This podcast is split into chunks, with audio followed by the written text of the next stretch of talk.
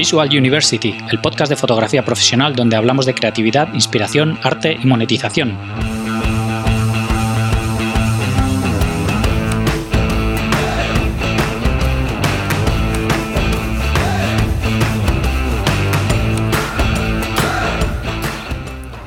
Bienvenidos al episodio 112 de Visual University. Soy Gonzalo Manera, fotógrafo profesional, y hoy tenemos con nosotros a Tito García, fotógrafo y master trainer en Olympus. He conocido a Tito gracias a Fernando Marmolejo, y ha sido él quien nos ha puesto en contacto.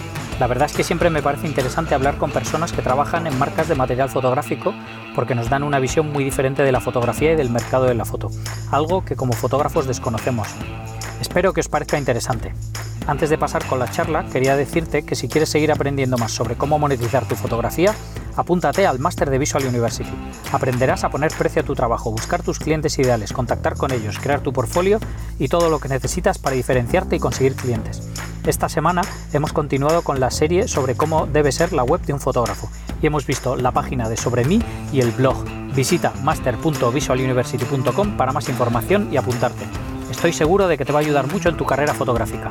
Y ahora os dejo con Tito García. Bienvenidos a un nuevo episodio de Visual University. Hoy tenemos con nosotros a Tito García. ¿Qué tal, Tito? ¿Cómo estás? Hola, Gonzalo. Buenos días. ¿Cómo estás?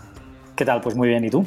Bien, bien, bien. Fantástico. Muchísimas gracias por, por esta oportunidad. La verdad es que muy bien. Con ganas, de, con ganas de salir con total libertad, a ver si el virus nos deja ya pronto volver a la normalidad. Sí, sí, desde luego. Nada, gracias a ti por, por hacernos un huequillo, que sé que tienes una agenda apretada. Además, tenía ganas de hablar contigo. Después de hablar con Fernando Marmolejo, que me habló súper bien, me dijo, tienes que hablar con Tito, que es la bomba, que sabe un montón, que siempre tiene mil historias que contar y tal. Y digo, pues nada, sí, sí, le, traeré a que, a que nos cuente. Muchas gracias. Espero estar a la altura de las expectativas. pues nada, para todo el mundo que no te conozca, cuéntame quién eres y a qué te dedicas. Mm, bien. Bueno, pues eh, yo empecé, llevo 30 años, este año cumplo 30 años en el sector de la fotografía. Siempre he estado muy vinculado a, la fotografía profesional. Eh, empecé en el mundo de la distribución porque yo soy ingeniero informático y de alguna manera casi por accidente, pero bueno, eh, caí en el mundo de la fotografía por mi formación en, informática, en computación y, y, en, y con el inglés. Con el inglés me defendía bastante bien.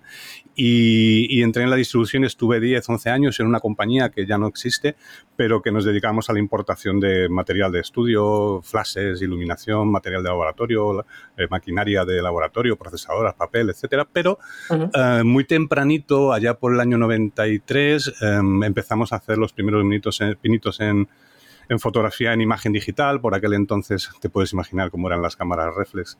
Em, tendría un megapíxel o algo así. 1,3 en blanco y negro. sí, sí, me acuerdo perfectamente. Y era la DCS-100 de Kodak, que era una cámara basada en una Nikon F3. Y el respaldo digital de la cámara era una maleta Samsonite de 30 kilos. O sea que sí, sí, es, es muy... Eh, bueno, fue toda una experiencia. Y era una cámara de 1,3 megapíxeles en blanco y negro que si querías hacer fotografía en color le tenías que poner delante del objetivo una rueda de filtros motorizada con un filtro rojo, uno verde, uno azul, hacía tres fotos y luego las tenías que componer tú. Buah, qué locura, ¿no? Sí. Pero bueno, aquí esto fue así hasta el año 2000. Fueron unos años muy interesantes porque fueron los años en los que mm, eh, se digitalizó prácticamente la prensa, las agencias de prensa, las grandes agencias y los periódicos y los grandes medios de comunicación. Y de hecho estuve en el año 95 cubriendo el París-Dakar. Eh, de hecho no lo había hecho nadie hasta entonces y fui el primer, eh, suena, sé que suena un poco grandilocuente, ¿no? Pero fui el primer ser humano que fue con tres cámaras reflex digitales al, Granada-Dakar. Fue, fue Granada-Dakar ya creo. Y estuve en las últimas etapas y luego de ahí, em, en el año 2000 me fichó Kodak. Kodak me llamó a mi puerta y me propuso llevar el, eh, como jefe de producto responsable de la unidad de negocio de, cámaras reflex digitales y respaldos digitales. Por aquel entonces Kodak mm, em, desarrollaba y fabricaba respaldos digitales para cámaras de formato medio como Mamilla, Bronica, Hasselblad, eh, Contax, recuerdo también que Contax por aquel entonces estaba en el mercado. Y esto hmm. fue hasta el 2004, que fueron ya los últimos coletazos de Kodak en este mundo, aunque Kodak fue muy fue pionero, de hecho, en el mundo de la fotografía digital. Pero bueno, en el 2004, recuerdo que en el 2003, en noviembre, un 11 de noviembre, eh, eh, anunciaron que dejaban las cámaras, dejaban los respaldos digitales. Y bueno, hmm. el caso es que en el 2004 me llamaron de Casanova. Casanova eh, la tienda de Casanova de Barcelona, uno de los distribuidores que tenemos en España con más eh, solera y, con, más, una de las tiendas más potentes que hay en España y en Europa, tenían un proyecto de abrir una tienda en Madrid y me, presentaron el proyecto, me gustó el proyecto y me, sumé al proyecto y, estuve eh, llevando un poco a la, a la cabeza de Casanova Madrid durante cuatro años casi cuatro años. Y en el 2007 me llamó Olympus para... Eh, Olympus hasta entonces había estado con las cámaras reflex digitales, con la E1 y, las eh, cámaras eh, reflex, había, había dos o tres gamas. Y para el lanzamiento de la E3, que era la sustituta de la E1 para fotógrafos profesionales, tenían un proyecto, me lo presentaron, me gustó y, y me vine y llevo aquí 14 años.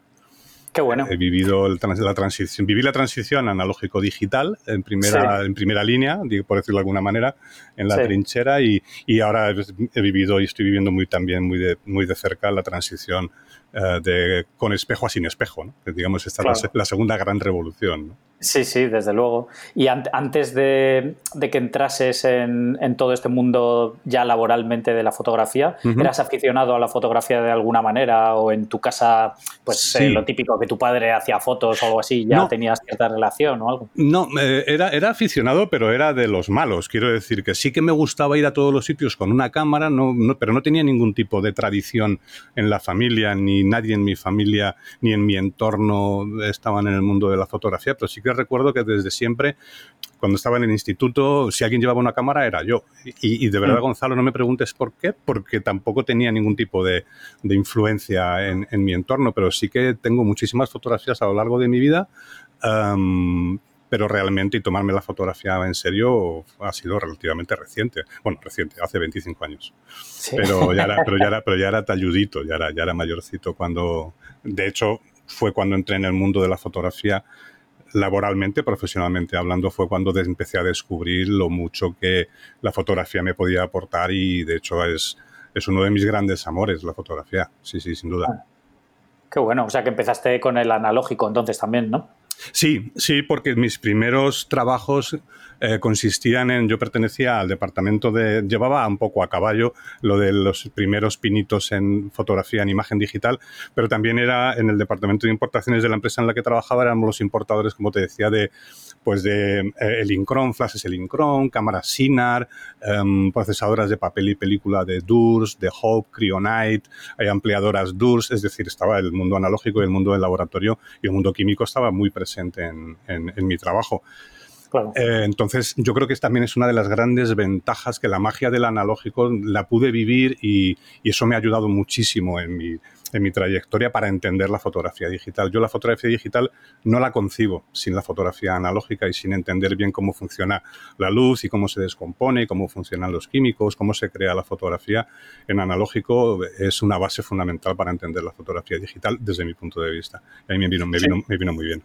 Sí, yo estoy de acuerdo. Creo que se nota cuando alguien ha aprendido fotografía con analógico, hmm. eh, la manera esa de ser capaz de analizar la situación y no simplemente hacer pruebas hasta vez que se ve bien en la pantalla. Sí. Eh, yo creo que es una manera ¿no? de, ver la fotografía bastante diferente. ¿no? Sí, sí, es, una escuela. Yo, creo que es fundamental, Gonzalo. El hecho ahora de que tú te metas con programas de edición para tratar, por ejemplo, el color o la densidad de las imágenes o el brillo o la exposición eh, cuando lo hacemos en el cuarto oscuro, las bases son las mismas. Es decir, no es lo mismo trabajar en aditivo que en sustractivo. Y eso en digital es exactamente igual. Sí, sí, sí. Y al final todos intentamos que nuestras fotos digitales tengan aspecto de fotografías analógicas. Hmm.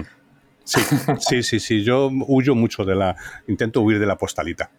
Sí, sí, sí, estoy, estoy de acuerdo. Sí, sí, luego todos usamos presets y filtros y cosas para, sí para darle un poco ese grano y esa, ese aspecto más analógico, ¿no?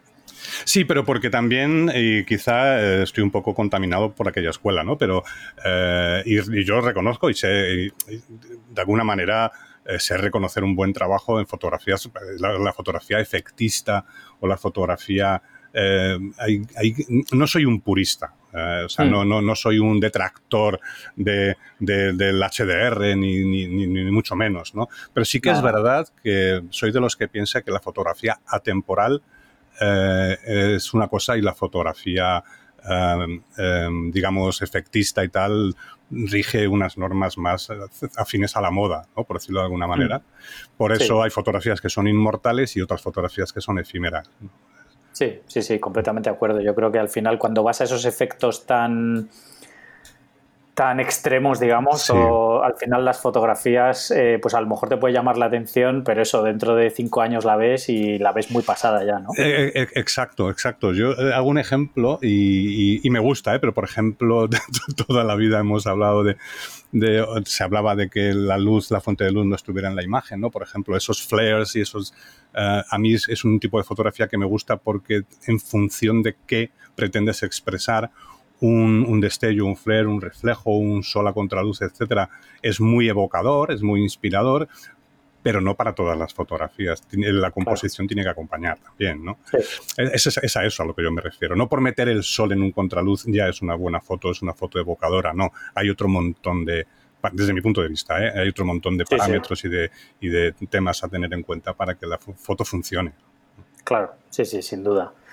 La verdad es que sí, que, que al final eh, compositivamente, colores, hay mil cosas, ¿no? Que son los que hacen que una foto funcione o no funcione. Y, y, toda esta cosa que comentas, ¿no? Como el HDR y todo esto, creo que tiene su función. y, bien, y, bien, usado, eh, tiene un montón de posibilidades, pero cuando empiezas a irte ya a estos extremos creativos y cosas así, ya es cuando cuando a lo mejor te puede llamar la atención hoy, pero, pero eso, dentro de unos años que ya todo el mundo lo ha hecho y, han hecho todo tipo de cosas súper extremas, pues ya es cuando dices, uff. Sí, sí, eh, quizá por, los años que, nos, que, nos, em, que nos miran, yo creo que la foto por encima de todo te la tienes que creer.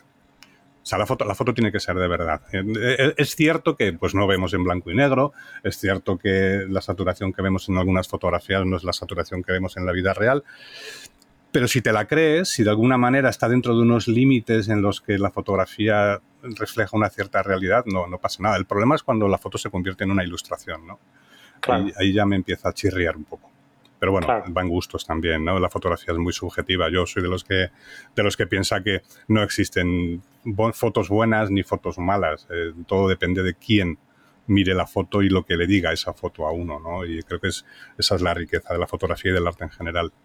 Claro, sí, sí, sí, pero bueno, luego hay al final como una serie de, de cosas generales, ¿no? De, que pues, no sé cómo, no, sabría cómo describirlo, ¿no? Pero cosas que, el ser humano de por sí detecta como bonitas o no bonitas, o como que le llaman la atención o no, que es bastante general a todo el mundo. Claro, son reglas no escritas. Yo creo que la, formación en fotografía es fundamental porque es evidente que lo que te comentaba de que la fotografía, cuando ves una fotografía, te gusta o no te gusta, y muchas veces si estás formado te gusta y sabes por qué, y si no estás formado no te gusta o sí te gusta, pero no sabes por qué.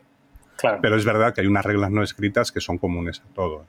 Sí, sí, sí. Tanto como a fotografía como a pintura o cualquier otra cosa. Exacto, exacto. Hmm. Sí, sí, sin duda. ¿Y, qué, y cuál, es, cuál es tu labor ahora en, Olympus? ¿Qué es, ¿Cómo es tu, día a día, más o menos? mi día a día, pues, pues mira, Gonzalo, me considero muy afortunado. En mi día a día, yo no soy fotógrafo profesional, pero soy fotógrafo. Ah, de hecho, esta ha sido una discusión que he tenido muy recientemente, que tengo recientemente con algunos fotógrafos, porque yo venía diciendo que no soy fotógrafo, pero sí, fotógrafos somos todos los que hacemos fotos. Luego otra cosa es que seas profesional o no, porque vivas de tus fotografías o no, ¿no? O que la, tus fotografías sean tu modo de vida.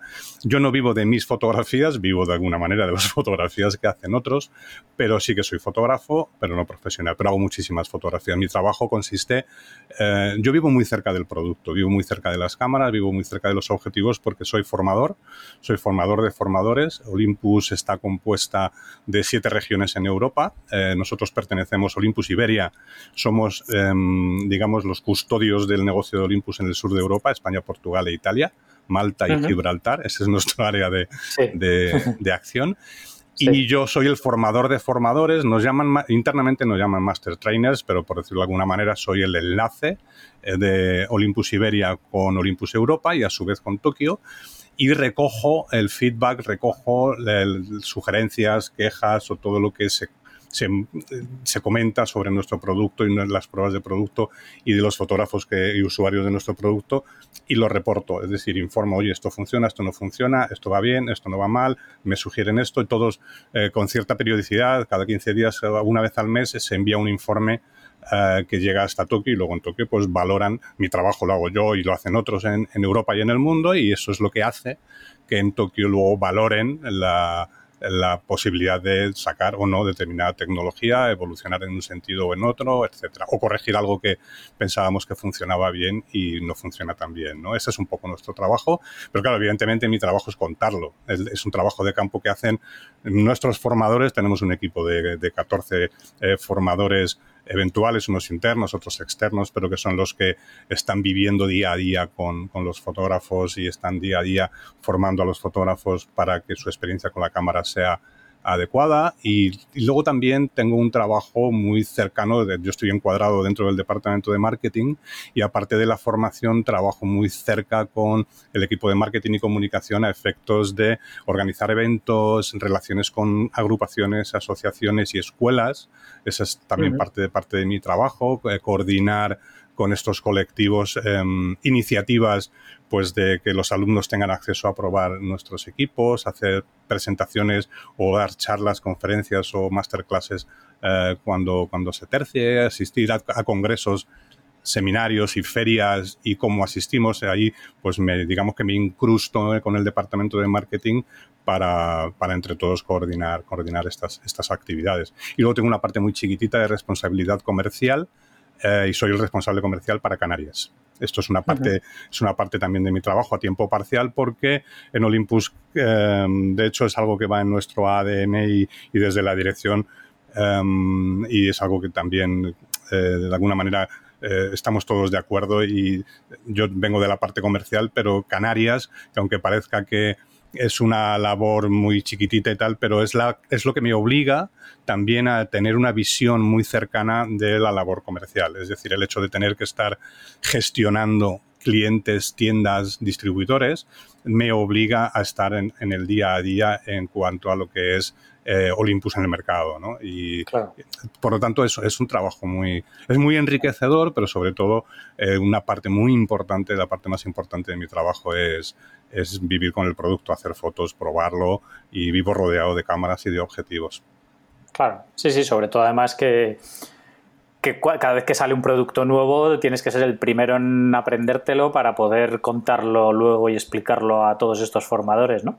Exacto, Gonzalo, esa es un poco la cascada. Em, primero, antes, antes de lanzar un producto al mercado, a, nosotros nos reúnen, hacemos una formación interna y con toda esa documentación y toda esa formación venimos a nuestras regiones y damos la formación a nuestros equipos de formación, a nuestros formadores, a nuestros equipos de marketing y a nuestros equipos de ventas. Evidentemente, la formación eh, difiere ¿no? de unos grupos a otros. A los formadores se les da una formación muy intensiva en cuanto a, manejo de equipos y, también pues eh, analizamos la competencia y, con el departamento de marketing y ventas pues también hay una parte muy importante de argumentario ¿no? para poder encontrar el modo de explicar a los usuarios cuáles son los beneficios. Más que hablar de tecnología es hablar de beneficios que esa tecnología te puede aportar. Es un trabajo muy, muy enriquecedor y sobre todo muy creativo porque, em, como te comentaba antes, Hoy, yo mañana, por ejemplo, mañana me voy a hacer fotos al campo y voy a estar todo el día haciendo fotos de aves y de rapaces escondido en medio de la maleza. Y pasado mañana tengo una sesión de moda, por ejemplo, ¿no? Y, por qué? Pues porque las necesidades de un fotógrafo que hace fotografía de vida salvaje son muy distintas a las necesidades de un fotógrafo de estudio con flashes profesionales y es muy distinta a las necesidades de un fotógrafo que hace carreras de motos, ¿no? Y esa es la gran, eh, digamos, ese es el gran regalo que me ha dado a mí la fotografía, que, que tengo una visión o tengo la posibilidad de compartir eh, disciplinas tan dispares de la fotografía que me impiden aburrirme. Es, esa es la realidad. Sí, sí. Eso es, yo creo que sería el sueño de todos los fotógrafos, ¿no? Porque, porque al final te especializas en un tipo de fotografía y, que, normalmente te especializas porque es lo que te gusta, ¿no? Que, que, por ahí estamos todos muy contentos, pero, pero que si pudieses variar y hacer todo tipo de cosas diferentes, pues seguro que, primero que no, que no, que nadie se aburriría, seguro, y que luego eh, como que el probar tantas cosas enriquecería tu propia disciplina, ¿no? De alguna manera. Claro, ten, en cuenta además, eh, Gonzalo, que claro, yo no vivo de mis fotografías, ¿no? Lo que te comentaba antes. Yo si tuviera que ganarme la vida con mis fotografías, probablemente tendría que buscar, tendría que encontrar mi sello con mi marca, ¿no? Y hacer un tipo de fotografía que me permitiese ganarme la vida, pero no es el caso, es al contrario. Yo tengo que intentar mantener mi formación lo más extensiva posible para poder dar respuesta a todas las necesidades de un espectro muy amplio de, perfil de fotógrafo, ¿no? Entonces, claro, son, son objetivos distintos, ¿no? Los que se buscan. Y en mi, en, mi, caso, claro, es muy enriquecedor porque no te da tiempo a aburrirte. Hoy estás haciendo retrato, mañana estás haciendo macro. Em, tienes que, claro, yo de hecho lo cuento a veces porque me, supone, em, eh, me resulta divertido, pero también me resulta em, muy, muy, eh, estoy muy agradecido a, la vida en este sentido porque, por ejemplo, fotografía, vida salvaje. Claro, llega un momento que sin querer yo conozco muchas especies de aves que no, que no conocía antes, incluso pues que ave o que animales están en peligro de extinción. De alguna manera también estás metido eh, muy de cerca en el mundo de la sostenibilidad, en el mundo del medio ambiente, en el mundo de la conservación, pero luego te vas a hacer fotografía gastronómica y aprendes otras cosas que no tienen absolutamente nada que ver, ¿no? Claro. O te vas a hacer una fotografía, una sesión con fotógrafos de moda y aprendes de maquillaje. No es que aprendas de maquillaje, pero, pero aprendes cosas que dices, anda, pues mira, no me, no me podía imaginar que fuese tan importante este aspecto que he pasado por alto. ¿no? Esa, esa es, yo creo que es la gran, la gran ventaja. y nunca termino de aprenderme mis equipos del todo, porque esto va muy deprisa, pero, pero sí, que, sí que es verdad que me da opción a a poder dar soporte y poder eh, ayudar en la medida de lo posible a, a, todo, a todos los fotógrafos. Yo, y, sobre todo a mis formadores, eh, perdón, a mi equipo de formadores, porque en el fondo al final también son, son ellos los que están más en la arena, ¿no? por decirlo de alguna manera. Hmm. Porque tú haces formaciones con fotógrafos también o tú solamente formas a los formadores y luego ya son ellos los que... Bueno, al final soy el primer escalón, como te decía antes, pero no, todos, todos hacemos al final el mismo trabajo. Yo, formo a los formadores, pero luego también me, me, incrusto, de alguna manera también hago sesiones en directo. Durante este confinamiento, Gonzalo, para que te hagas una idea, nos hemos tenido que reinventar. Em, ah. Hemos tenido que... El teletrabajo era algo que ya estaba en mi vida, pero Em, porque nosotros tenemos el cuartel general, lo tenemos en Barcelona y yo resido en Madrid. Y yo ya trabajaba desde casa, pero todo, sobre todo fundamentalmente porque mi trabajo es muy remoto y viajo mucho, viajaba mucho y espero volver a hacerlo. Eh, y era un trabajo muy presencial, pero durante este estado de alarma eh, nos hemos tenido que reinventar y nosotros desde el minuto uno en Olympus Iberia empezamos a hacer sesiones en directo a través de las plataformas de Instagram y de Facebook eh, sesiones de eh, presentación de producto de formación con fotógrafos, sesiones en directo, entrevistas eh, y luego hemos hecho monográficos de, de, cámaras, sesiones de una cámara en concreto, con lo cual un fotógrafo, los fotógrafos que utilizaban o que utilizan esa cámara en concreto podían hacer preguntas en directo, resolviendo dudas, etcétera. Pero paralelamente a esto, que esto era en las plataformas y era en abierto, durante siete o ocho semanas hemos hecho sesiones one to one. Es decir, publicamos un calendario donde todo el que quisiera se podía apuntar y tenía una sesión con un formador de Olympus durante una hora, 40, 45 minutos, para hablar de sus fotos, de su cámara y a través de, Zoom o de Webex, de este tipo de, plataformas de, videollamada. Eh, hemos hecho más de 500 horas de formación. Y esa, sí, ahí también, también estaba yo, estaba yo y estábamos unos cuantos. Claro, claro, claro. Sí, sí, al final el confinamiento nos ha hecho cambiar un poco todos estos patrones que teníamos habitualmente, ¿no? Sobre todo en, vuestro caso, que, al final todas estas cosas eran presenciales y ahora mismo, claro, no se pueden hacer. Sí, pero además nos hemos dado cuenta, yo, creo que esto ha venido para quedarse, las, las mm, sesiones presenciales te aportan algo mm, que no te aporta una sesión online, ¿no? Me refiero cuando haces una sesión para mucha gente, tú estás mirando a la audiencia y estás viendo las caras, estás viendo las reacciones. es cierto, y la gente te puede preguntar en directo y contestar para todo el mundo. Y esto online también lo puedes hacer, pero no estás viendo las caras. Eh, en una sesión presencial tienes a 40 o 50 personas y ves en el ambiente y respiras eh, si la sesión va bien, si hay interés, si no hay interés, si estás aburriendo, si no estás aburriendo. En el caso de las sesiones online lo intuyes si hay mucha participación en los comentarios o no, pero también es verdad que el alcance es muy superior. Nosotros hemos tenido sesiones de 1.500, 2.000 personas al otro lado.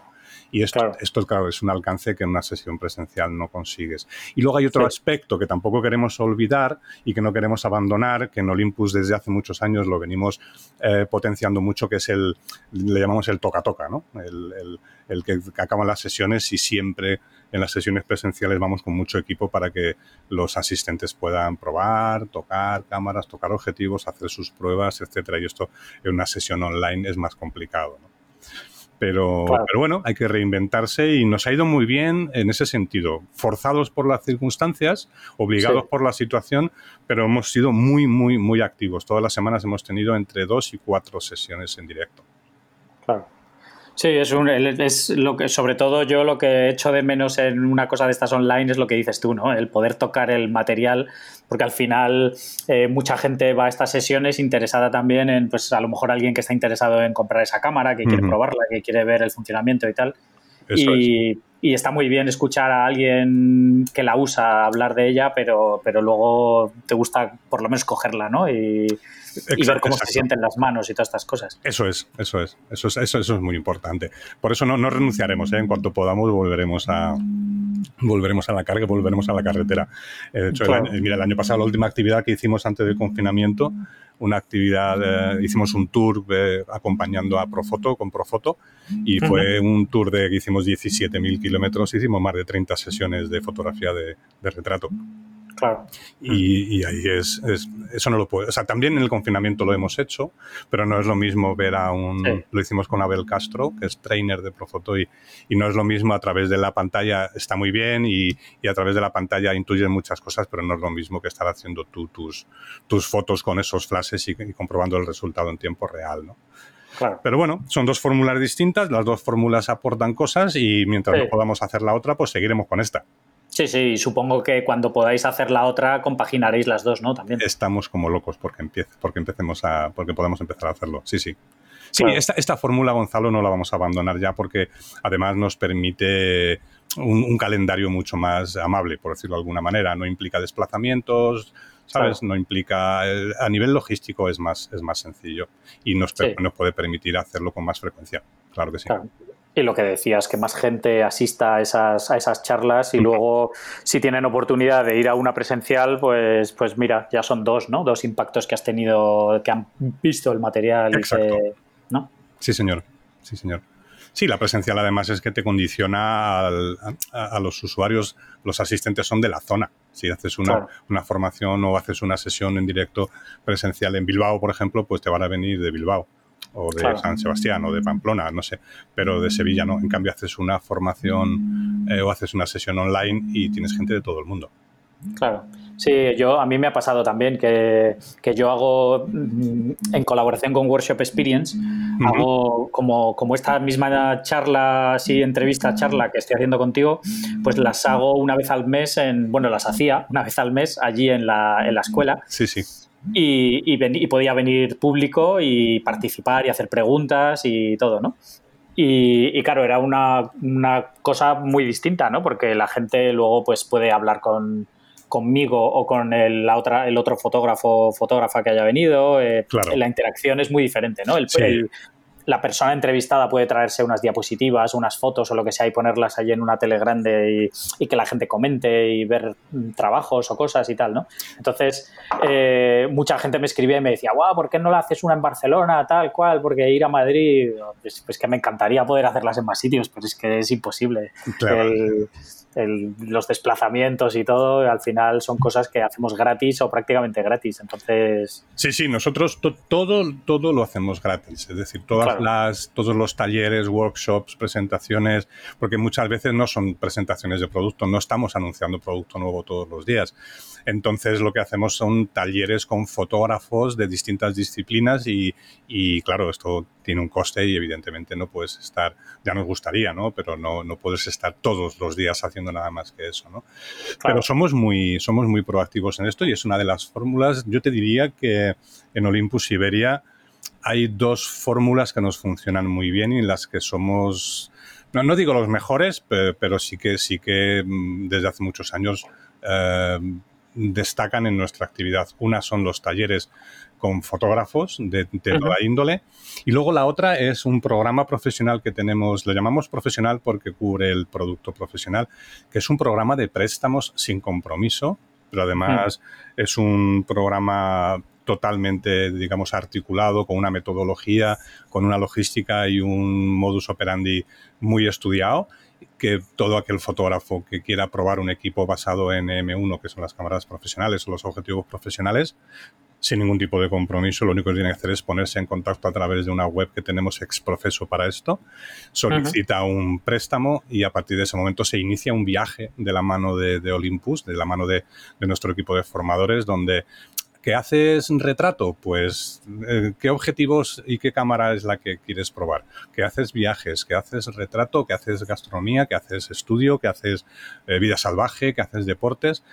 Se te envía a casa una mochila con el equipo equivalente al que tú tienes y un formador se pone en contacto contigo, te da una formación, te ayuda a configurar la cámara para que trabajes de una manera eh, lo más similar posible a cómo trabajas con la tuya actual y durante una semana, dos semanas. Normalmente es una semana, pero también a veces nos, adaptamos, intentamos adaptarnos a, las necesidades del fotógrafo, porque a lo mejor pues la prueba real está supeditada a un viaje o a un trabajo en concreto. Bueno, ahí tenemos cierta flexibilidad.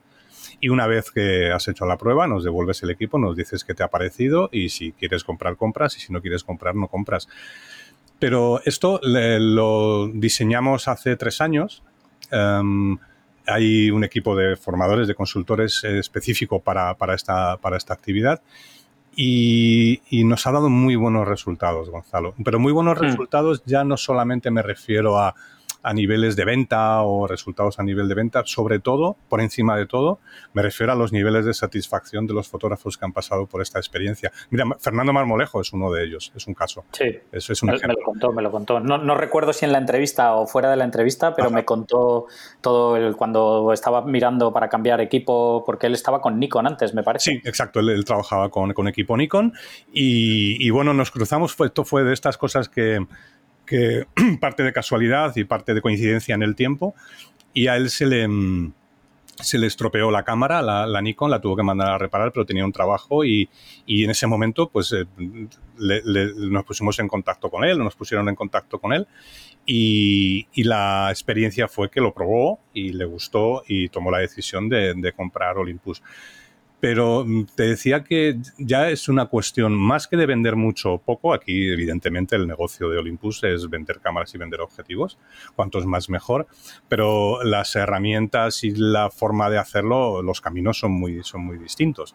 Y, la gran, digamos, el gran éxito, la gran, el resultado mm, más destacable de esta fórmula de pro.olympus.es es el programa es que el nivel de satisfacción de quienes han pasado por el programa y han terminado tomando la decisión de comprar Olympus es porque lo hacen con un criterio creado por sí mismos. No se lo ha contado nadie, no se lo ha vendido alguien de Olympus o de una tienda. Es decir, han probado el equipo en pruebas reales, en su trabajo, han visto los resultados, han tenido una experiencia guiada, por decirlo de alguna manera. Intentamos que la experiencia, eh, porque también al principio eh, enviábamos, alguien nos pedía un equipo para probarlo, enviábamos, pero la experiencia a veces era frustrante porque no conocía el equipo, si vienes de otra marca, los, los menús, el modo de trabajar, ya, ya no hablo de resultados finales a nivel de calidad de imagen, sino que da más pereza configurar la cámara porque tienes que andar leyendo tu manual, manejando.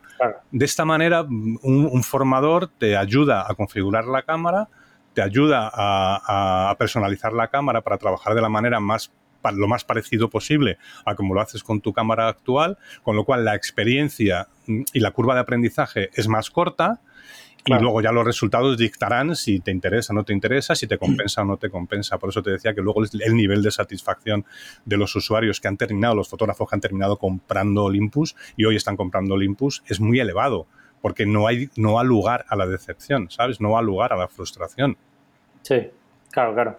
Sí, que por lo menos que luego puede ser que le encaje para lo que él hace o no, pero que por lo menos la prueba sí que la hacen, la hacen bien y realmente llegan a conocer el material, ¿no? Exacto, ese es el, ese es el secreto, que la curva de aprendizaje no de pereza.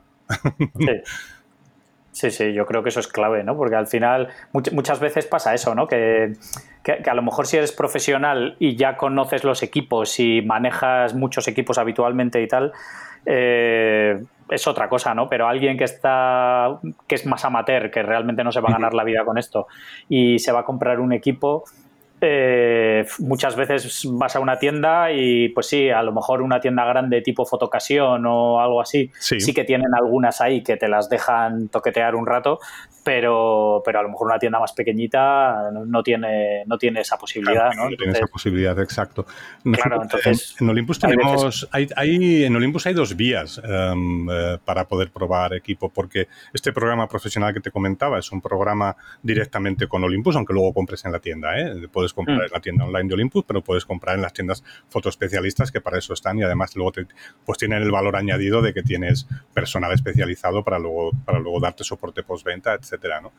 Pero, pero también tenemos un programa, lo llamamos Test and Wow, que abarca más producto, más, más gama de producto, M10, M5, em, donde tú entras en la página web, te registras, solicitas el equipo que quieres probar y además hay un calendario que se, se, actualiza en tiempo real y dependiendo de dónde estés, dices en qué tienda lo quieres recoger y en esa tienda tienen los equipos para, para podértelo prestar. Hay, hay, dos programas, uno el profesional y otro, digamos, para el aficionado o para otra gama de, de producto. Eh, lo que pasa que en este segundo, en el Test on Wow, el soporte te lo da la tienda y en el profesional el soporte te lo da un consultor de, Olympus. Hmm. Pero básicamente persiguen, persiguen lo mismo, que tengas una experiencia eh, positiva y que puedas tomar una decisión de compra o no basada en tu propio criterio y que no te lo digan eh, los amigos o, que no o, lo que lees en un foro, porque ya sabes que Internet y los foros, pues hay, hay mucha información y cuanta más información, más, más desinformación. ¿no?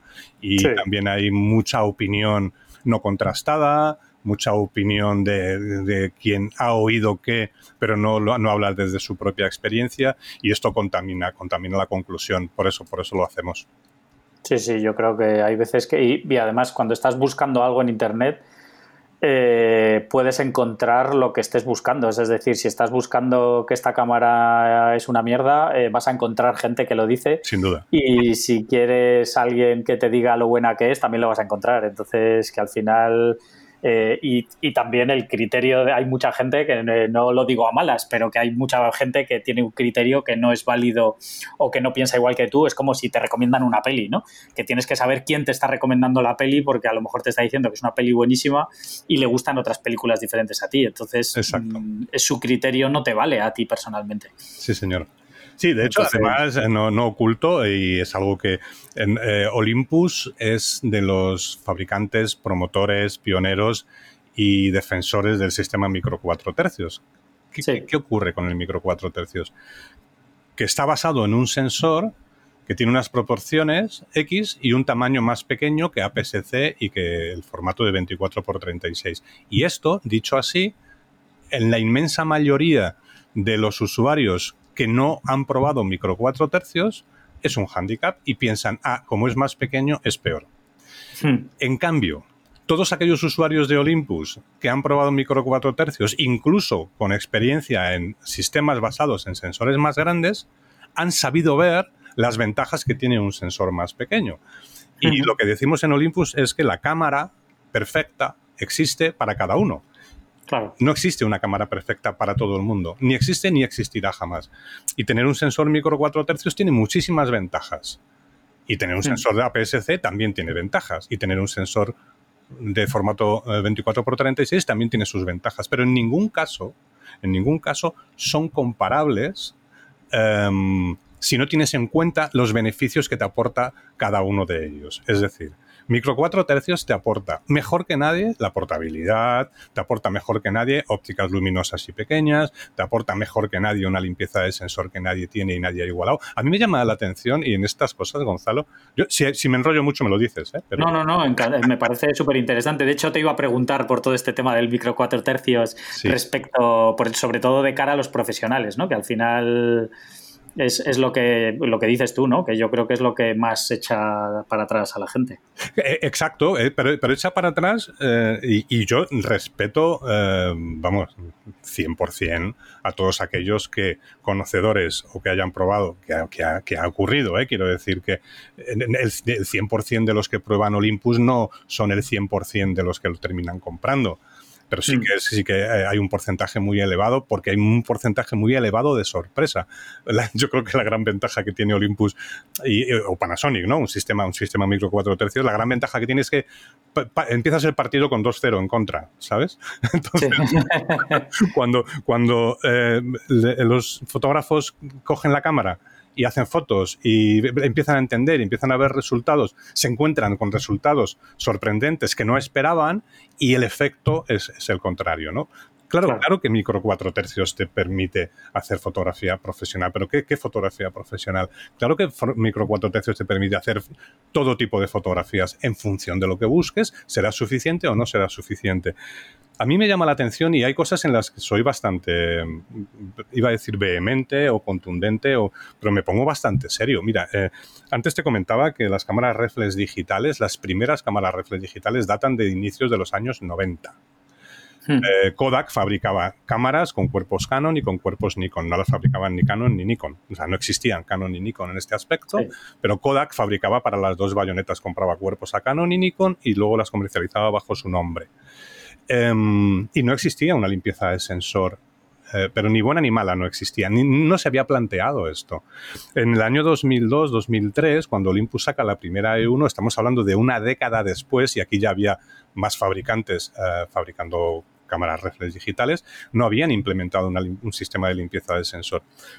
Olympus en el año 2002, con la E1, implementa un sistema de limpieza de sensor basado en el, en el sensor 4 tercios, que hoy, a fecha de hoy, nadie no solamente no ha copiado, sino que nadie se ha acercado ni de lejos a la eficiencia de este sistema. Estamos hablando de una década después.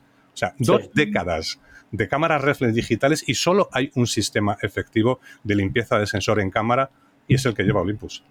Hmm. a mí esto me parece bueno, no, voy a hacer, no, lo voy a calificar, pero me parece cuando menos sorprendente, ¿no?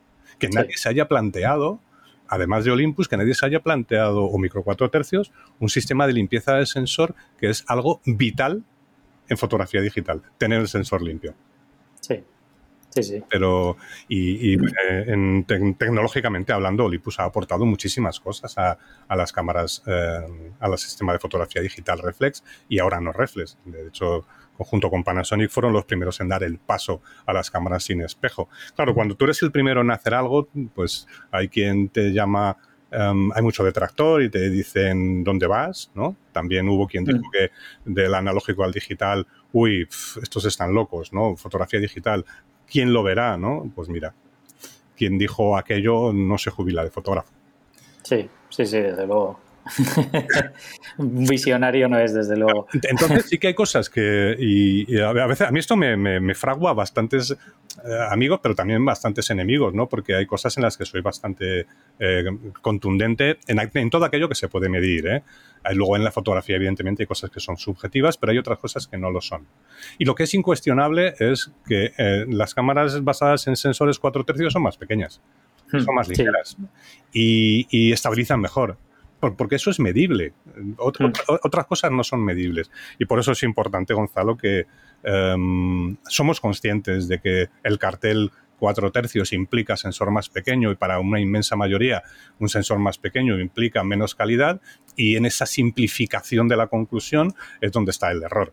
Por eso tenemos estas iniciativas de préstamo de equipos guiados por consultores y por formadores para que la experiencia, tu experiencia sea la que dicte tu decisión. Claro. Y luego todo esto también lo apoyáis mucho con, una serie de fotógrafos que, trabajan con Olympus, que son como embajadores de la marca, ¿verdad? Exacto, sí, sí. Son, son fotógrafos colaboradores em, eh, que utilizan Olympus y en esto también soy bastante firme en, en, la explicación. No hay un solo fotógrafo visionario que a mí no es un, no es un, ¿cómo te diría? Un título, una calificación o un, que me apasione porque el visionario, visionary en inglés, tiene una acepción que traducido literalmente al castellano da la sensación de que son fotógrafos que tienen una bola de cristal para ver. Pero bueno, bromas aparte, son fotógrafos que primero son usuarios de Olympus y luego son colaboradores. No hay un solo fotógrafo en nuestro programa que haya sido eh, o cuya opinión haya sido comprada con la intención de que hable bien del sistema. No hay un solo fotógrafo que no haya sido primero usuario de Olympus y en función de su trabajo le hemos contactado para utilizar su testimonio o para hacer servir su testimonio para guiar, orientar o, sugerir a, otros compañeros, ¿no? a otros fotógrafos. Eh, pero esto es, importante recalcarlo. Ya sé que muchos pensarán cuando me escuchan, claro, ¿qué va a decir? Si trabaja en Olympus es su obligación decirlo, pero es la realidad, Gonzalo, y en esto sí que me pongo muy serio porque eh, pretendemos ser honestos por encima de todo. Y si hay un fotógrafo que usa Olympus, por ejemplo, Marmolejo, ¿no? Marmolejo se compró su equipo, pasó por el programa y se compró su equipo y hace un trabajo tan fantástico y tan espectacular que le dijimos, oye, mm, Fernando, nos gustaría poder contar contigo para eh, comunicar a otros fotógrafos que tú usas Olympus, cómo lo usas, para mm, que vean que para este tipo de trabajo es totalmente solvente. Pero, pero eso fue un paso posterior. Nunca se le dijo a Fernando ni a los demás, y te hablo de otros fotógrafos de todas las disciplinas, Luis Malibrán en moda, Kake Regueira en social, en fotografía de bodas, Javier Parrilla y Marisa en naturaleza, Egoitz, hay, hay un montón. Es que, me, perdona, porque me he puesto a decir nombres y al final, como me voy a dejar algunos, se van a cabrear conmigo. Pero todos ellos han sido siempre primero fotógrafos usuarios de Olympus y después colaboradores de Olympus porque nos parecía honesto e interesante utilizar su testimonio para, para, para contárselo a los demás y que tuvieran una referencia. No tiene, mayor, no tiene mayor misterio. Porque que, yo, hable de Olympus y que diga que es muy bueno para según qué tipo de fotografía, mi credibilidad sí es cuestionable. Pero que un fotógrafo profesional que se gana la vida con ello eh, diga que usa Olympus, hombre, a mí me, me, da toda la credibilidad. Claro, sí, sí, desde luego. Sobre todo, además, si, si el programa está planteado, como dices tú, ¿no? De que realmente primero son usuarios y luego eh, les utilizas y no, y no al revés, ¿no? No es que les hayas comprado y hayas dicho, no, no, eh, usa mis cámaras y te pago X o lo que sea, ¿no? Que al final entonces su credibilidad no vale para nada. No, no, ha ocurrido en ningún caso. Nadie puede decir que haya ocurrido eso con nadie.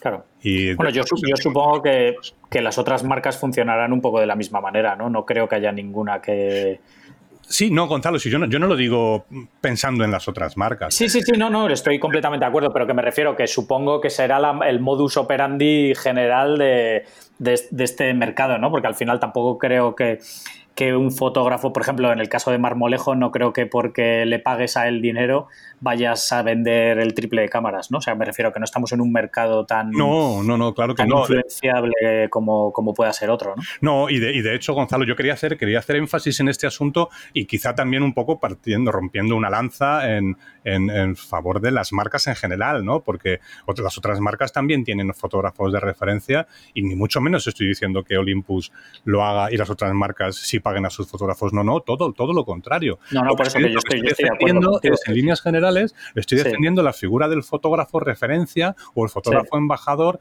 de una marca porque es normal que se pueda pensar que eh, algunos, hay, quien lo piensa, ¿eh? que claro, es que mm. como, como, colabora con Olympus y le pagan, pues habla bien de Olympus o, o de Sony o de Canon y tal. No, no, no. Yo no, no, no estoy diciendo eso, estoy, estoy defendiendo precisamente la figura del embajador de la marca, porque mm. mira, eh, que un te, lo, te, pongo un ejemplo. Eh, yo no sé si Rafa Nadal conduce un Kia o no, ¿sabes? Pero, pero, si, si, yo fuera jugador de tenis o me gustara el tenis, probablemente si me compraría, si pudiera, la raqueta que usa Nadal o las zapatillas que usa Nadal, Nadal en sus competiciones. ¿sabes? Pues esto es a lo que me refiero. Un fotógrafo profesional que está colaborando con una marca de fotografía, hombre, a mí sí me da credibilidad. Ahora que un fotógrafo profesional anuncie unas natillas, pues bueno, pues no sé. Sí, sí, sí, completamente de acuerdo. Ese, ese, es el, ese es el punto. Sí, sí, sí, sí. ¿Y, y cuántos, cuántos fotógrafos tenéis aquí en España?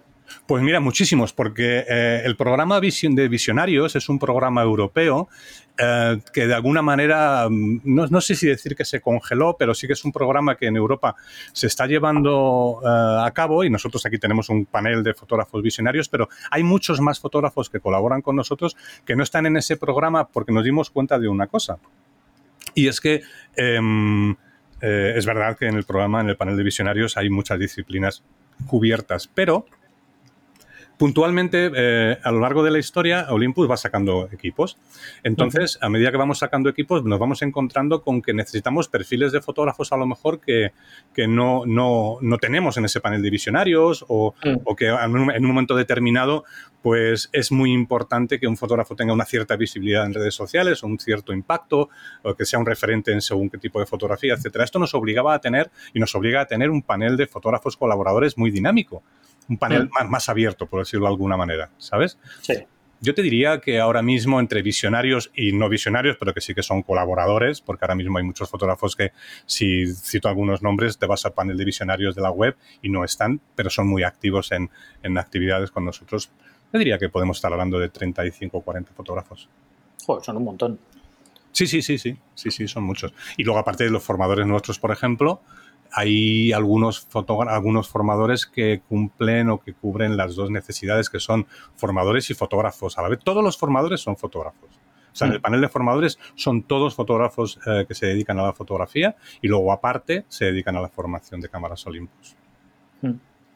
Qué bueno. Sí, sí, es un, eh, creo que es algo que nos ha llevado, claro, es un programa y es una, eh, te diría, una fórmula que venimos trabajando desde hace, sí, 14, 15 años. Claro.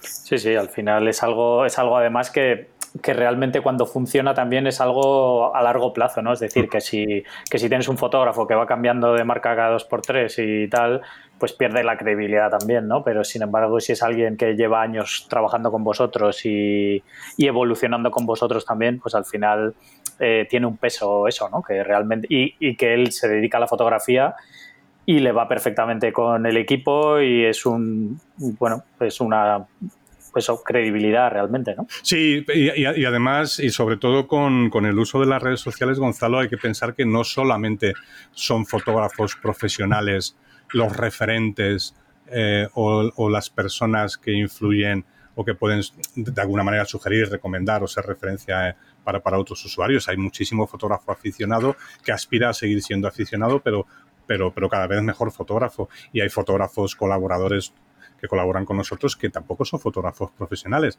pero son fotógrafos apasionados y entusiastas que tienen a lo mejor una presencia en redes sociales y unas fotografías fantásticas y con capacidad... Ser, ser profesional eh, implica que vives de tus fotografías, pero no ser profesional no significa que no puedas hacer muy buenas fotografías y puedas estar tan bien formado como un fotógrafo profesional. Y son los dos perfiles los que intentamos cubrir. Sí, Sí, sí, no, yo estoy de acuerdo. Creo que el ser profesional y ser buen fotógrafo no tiene nada que ver. Al final, realmente ser profesional significa que te ganas la vida con ello, pero probablemente haya muchos fotógrafos amateurs que hagan muchas más fotos que claro. fotógrafos profesionales, puesto que tienen tiempo para dedicarle. Al final, un fotógrafo profesional eh, tiene que dedicar un montón de tiempo a muchas otras cosas que no son hacer fotos, ¿no? Como hacer facturas, eh, hacer marketing, Gestión. hacer un montón de cosas. Exacto. Sí, sí. Que, que, o tienes un equipo y te lo hacen o, o tienes que hacerlo tú. Y sin embargo, un amateur tiene su trabajo y su tiempo libre lo dedica a la fotografía porque es su pasión. Entonces, eh, probablemente hay muchos que tienen equipos mejores que profesionales y que probablemente dediquen más tiempo a hacer fotografías que un profesional. Sí, duda, sí, sí. Y de, y de, hecho hay algunas disciplinas, la, por ejemplo, eh, te pongo un ejemplo, fotografía de naturaleza. Pues en la fotografía de naturaleza la verdad es que es difícil encontrar a un fotógrafo o fotógrafos que vivan de las fotografías que hacen. Sí, la fotografía sí, sí. de vida salvaje, eh, bueno, pues algunos organizan viajes y tal, pero normalmente suelen ser profesionales de otras cosas o trabajadores por cuenta ajena de otras cosas que en su tiempo libre lo dedican a su pasión, que es la fotografía. Y utilizan algunas veces herramientas o técnicas de fotografía que los profesionales no utilizan. Pongo un ejemplo. Un fotógrafo de naturaleza y vida salvaje que hace fotografía de mamíferos nocturnos utilizando flashes y barreras de infrarrojos. Difícilmente te encuentras esta técnica en un fotógrafo profesional, ¿no? Por decirlo de alguna manera. Quizás sí, fotógrafos profesionales de deportes que utilicen una técnica parecida y tal.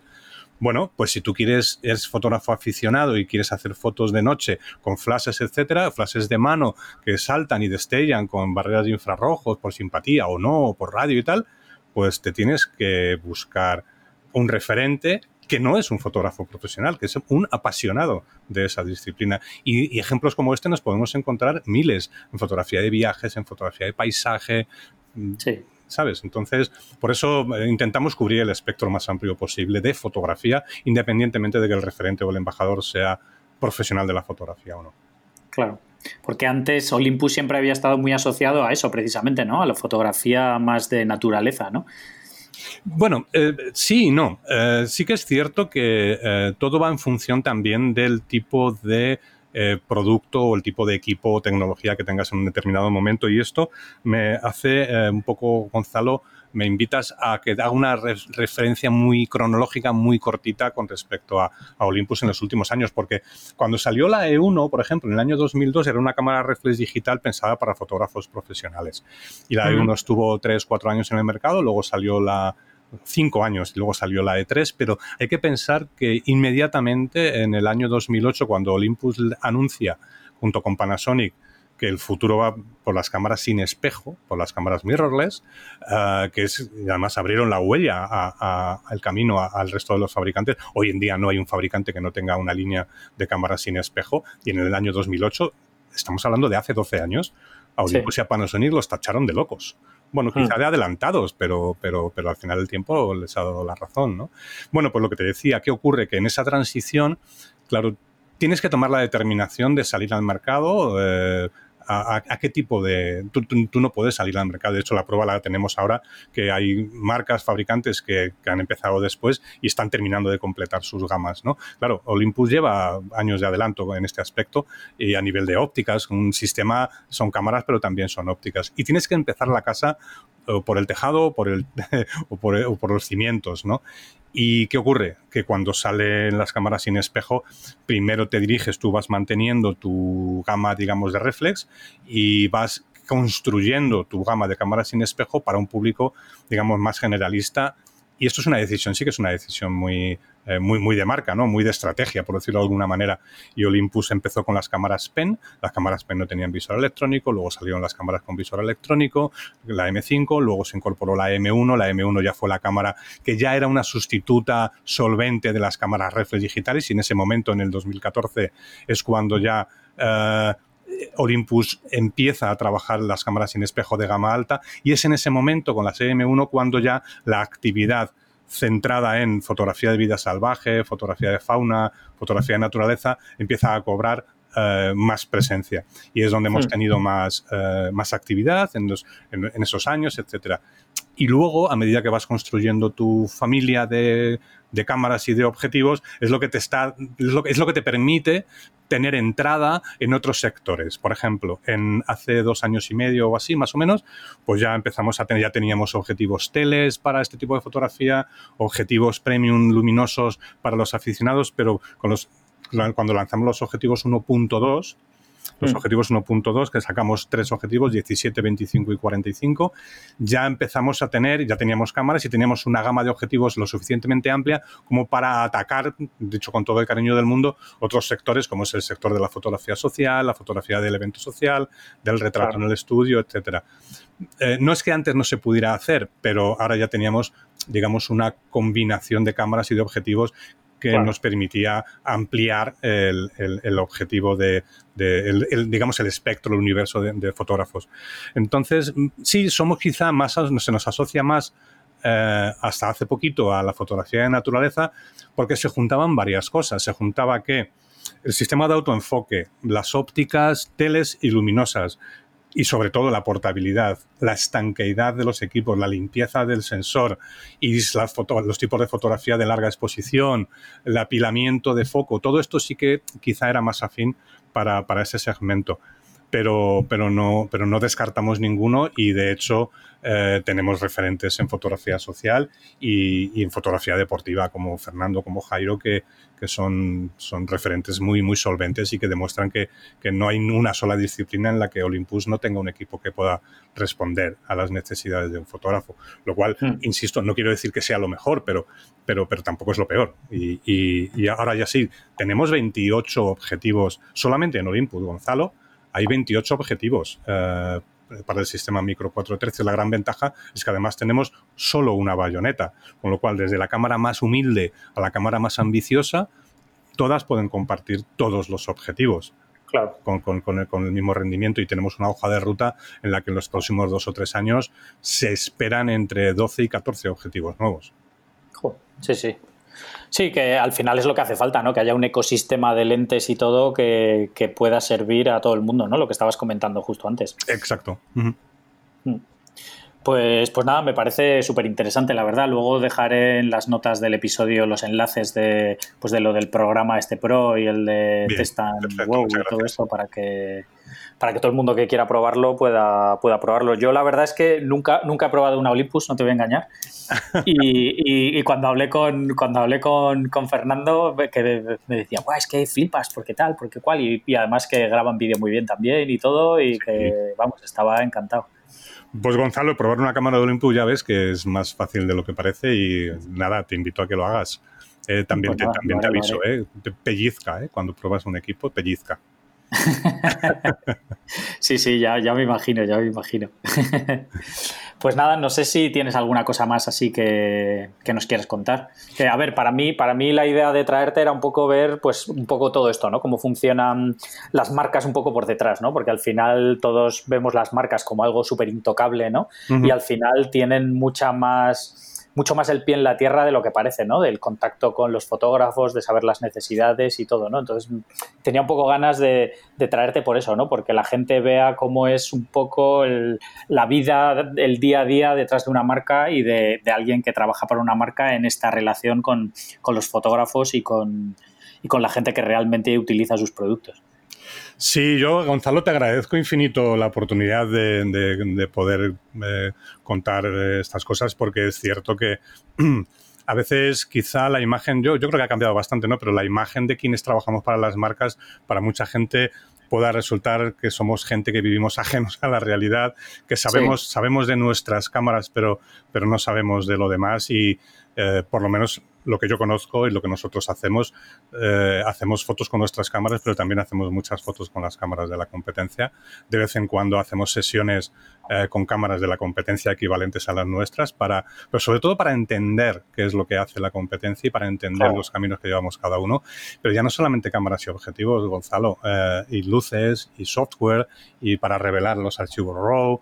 Es decir, intentamos conocer todo aquello que los fotógrafos utilizan para poder dar respuestas con solvencia. Evidentemente no somos especialistas en todo, pero también es verdad que no vivimos solo rodeados de cámaras Olympus, vivimos más en la Tierra y de hecho el, secreto eh, del éxito para todas las marcas será la cercanía con los usuarios. No, no, podemos vivir ajenos y nosotros de hecho no lo hacemos. Vivimos muy, vivimos muy en la calle y, y muy cerca de los fotógrafos, créeme. Pues nada, muchas gracias a ti por, contarnos un poco las interioridades de, todo esto, ¿no? Que haces, porque creo que es, que es muy interesante y muy, y muy válido para todo el mundo, ¿no? Para que todo el mundo sepa un poco cómo funciona y, ver cómo funciona una marca y también, pues, todo esto de los embajadores, ¿no? Que parece que, que, cuando alguien es embajador de una marca es porque le dan todo gratis y le están pagando hmm. por llevar ese equipo, cuando, por lo menos en el mundo de la fotografía, está muy lejos de la realidad eso.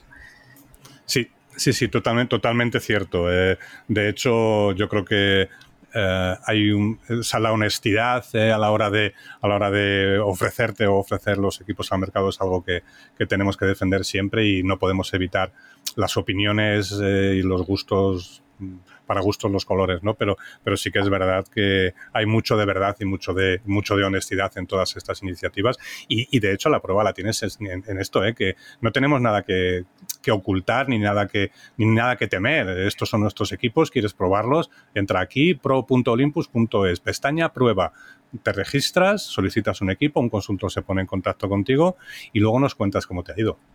Eh, es hmm. que más, más transparentes no podemos ser. Sí, sí, sí, desde luego.